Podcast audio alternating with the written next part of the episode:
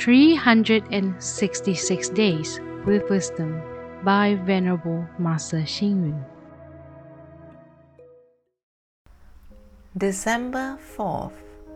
Reading is the foundation of wisdom. Forming affinity is the foundation for managing people. Cultivating compassion is the foundation for well being. Practicing non self is the foundation of becoming the Buddha. Buddha Dharma teaches equality in Buddha nature. Everybody can become a Buddha. Like some phrases, the mind is the Buddha, or the Buddha is an enlightened being. Being is a non enlightened Buddha.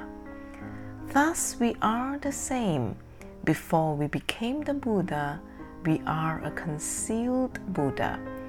When we became the Buddha, we integrate our consciousness, life, true heart into the universe, living in the truth. The Buddha nature and the truth are omnipresent. Enjoying the nature, natural and peaceful Dharma joy in this universe the Buddha showed himself as an ordinary person after his enlightenment. He became the guide to all living beings, took the responsibility to cross the ocean of life and death to reach nirvana. The enlightened Buddha also went on alms throughout the day, gave teachings with compassion, exercised, meditated, and led the Sangha to be the light for all living beings.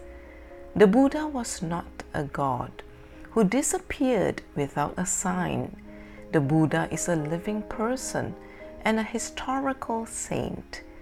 The enlightened Buddha is not a celestial deity, but a practitioner of humanistic Buddhism who has vowed compassionately to liberate all sentient beings.